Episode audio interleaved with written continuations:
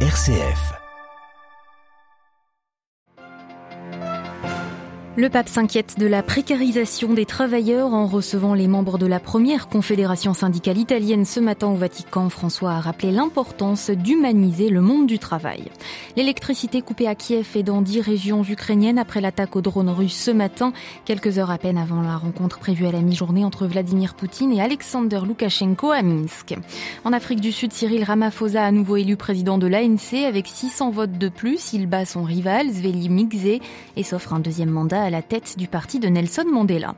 La France condamne l'expulsion hier par Israël du franco-palestinien Salah Amouri. Cet avocat de 37 ans était détenu depuis des mois sans accusation formelle dans des prisons israéliennes.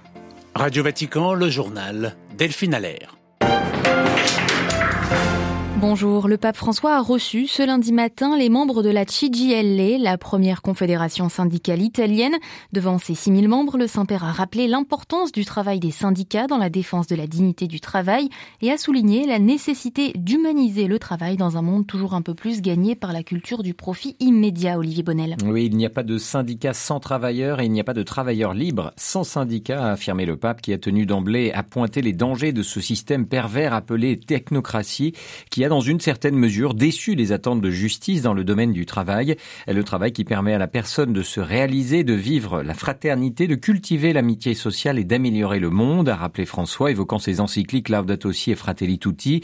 Le pape Delphine qui a aussi rappelé que les dysfonctionnements économiques entraînaient toujours aussi des coûts humains, dénonçant les distorsions du travail. Quand la dignité humaine est foulée par euh, l'exploitation sexuelle, par exemple, ou par les licenciements abusifs, une nouvelle fois, le souverain pontife a dénoncé l'idolâtrie de l'argent, les trop nombreux morts sur leur lieu de travail et la précarisation, vous l'avez dit, grandissante de nombreux travailleurs en Italie particulier. En particulier, François qui a invité les membres de la CGL à être des sentinelles du monde du travail en générant des alliances et non des oppositions stériles. Les gens ont soif de paix et l'éducation à la paix, même sur le lieu de travail, souvent marqué par des conflits, peut devenir un signe d'espoir pour tous. Merci Olivier Bonnel. François qui a donné une interview éclectique à la télévision italienne Mediaset hier soir, s'exprimant sur plusieurs sujets d'actualité, de la guerre en Ukraine à la Coupe du Monde, en passant par le scandale de corruption lié au Qatar. Le papier a affirmé se confesser tous les 15 jours et a une nouvelle fois vilipendé le commerce des armes et la folie de la guerre, regrettant un Noël de guerre triste en Ukraine. L'électricité est coupée à Kiev et dans dix régions ukrainiennes après l'attaque de drones russes ce matin à l'aube. Des infrastructures essentielles visées quelques heures avant la rencontre attendue au Bélarus entre Vladimir Poutine et Alexander Loukachenko. Une rare visite à l'étranger pour le chef du Kremlin où il sera reçu par son seul allié dans cette guerre. Moscou, Julien Colling. Voilà trois ans et demi que le président russe, très avare en déplacement depuis l'arrivée du Covid-19, ne s'était plus rendu en Biélorussie. Au menu ce lundi, des discussions d'ordre économique avant tout, Alexandre Loukachenko souhaitant, je cite, l'adoption de mesures urgentes pour la stabilité financière. On sait le régime biélorusse friand des prêts que lui octroie régulièrement la Russie. Mais la question de l'intégration sera aussi abordée sur l'absorption croissante de la Biélorussie dans le système russe, un horizon ardemment souhaité depuis des années par Vladimir Poutine face à un Loukachenko affaibli par la très forte contestation de de l'été 2020 au pays.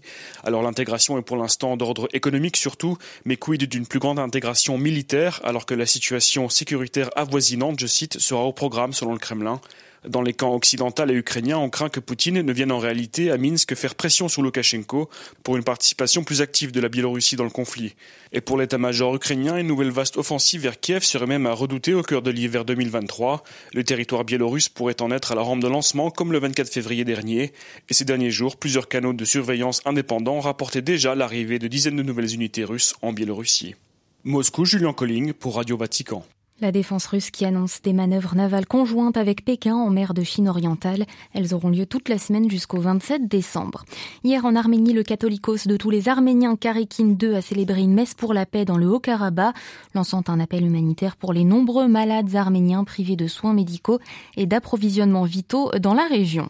En Asie du Sud-Est, la junte et les combattants de Birmanie s'accusent mutuellement ce lundi après l'explosion d'une bombe à bord d'un ferry. Cette attaque a fait 17 blessés hier soir à Rangoon La capitale. Elle n'a pas été revendiquée et les combattants nient toute implication.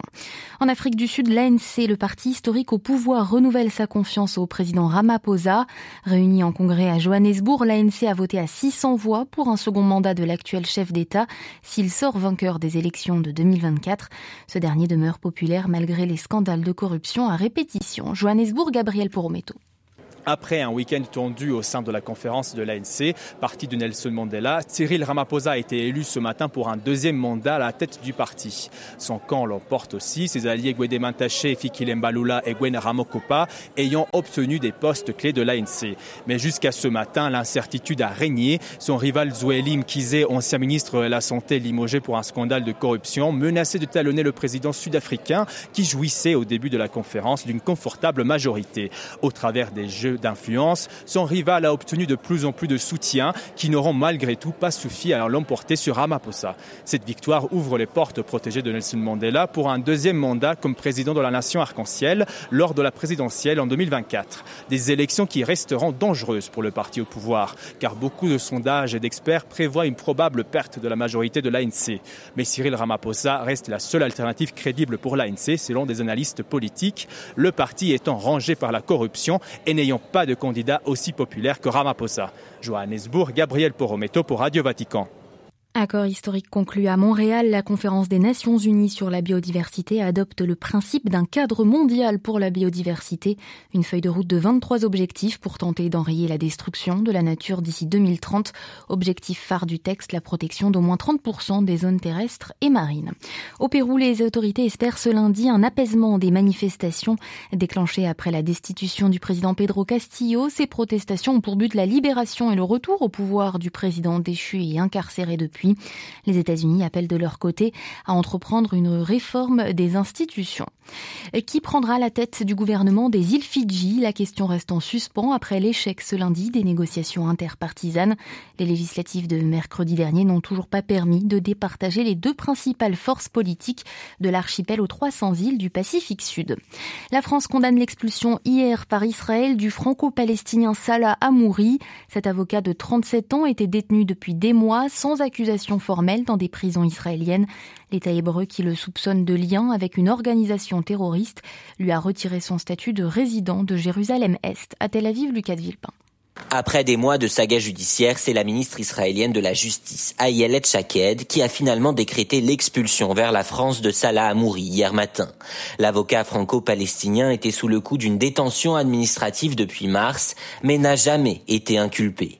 L'État hébreu le soupçonne de lien avec le Front populaire de libération de la Palestine, groupe d'obédience marxiste, considéré comme terroriste par les Occidentaux.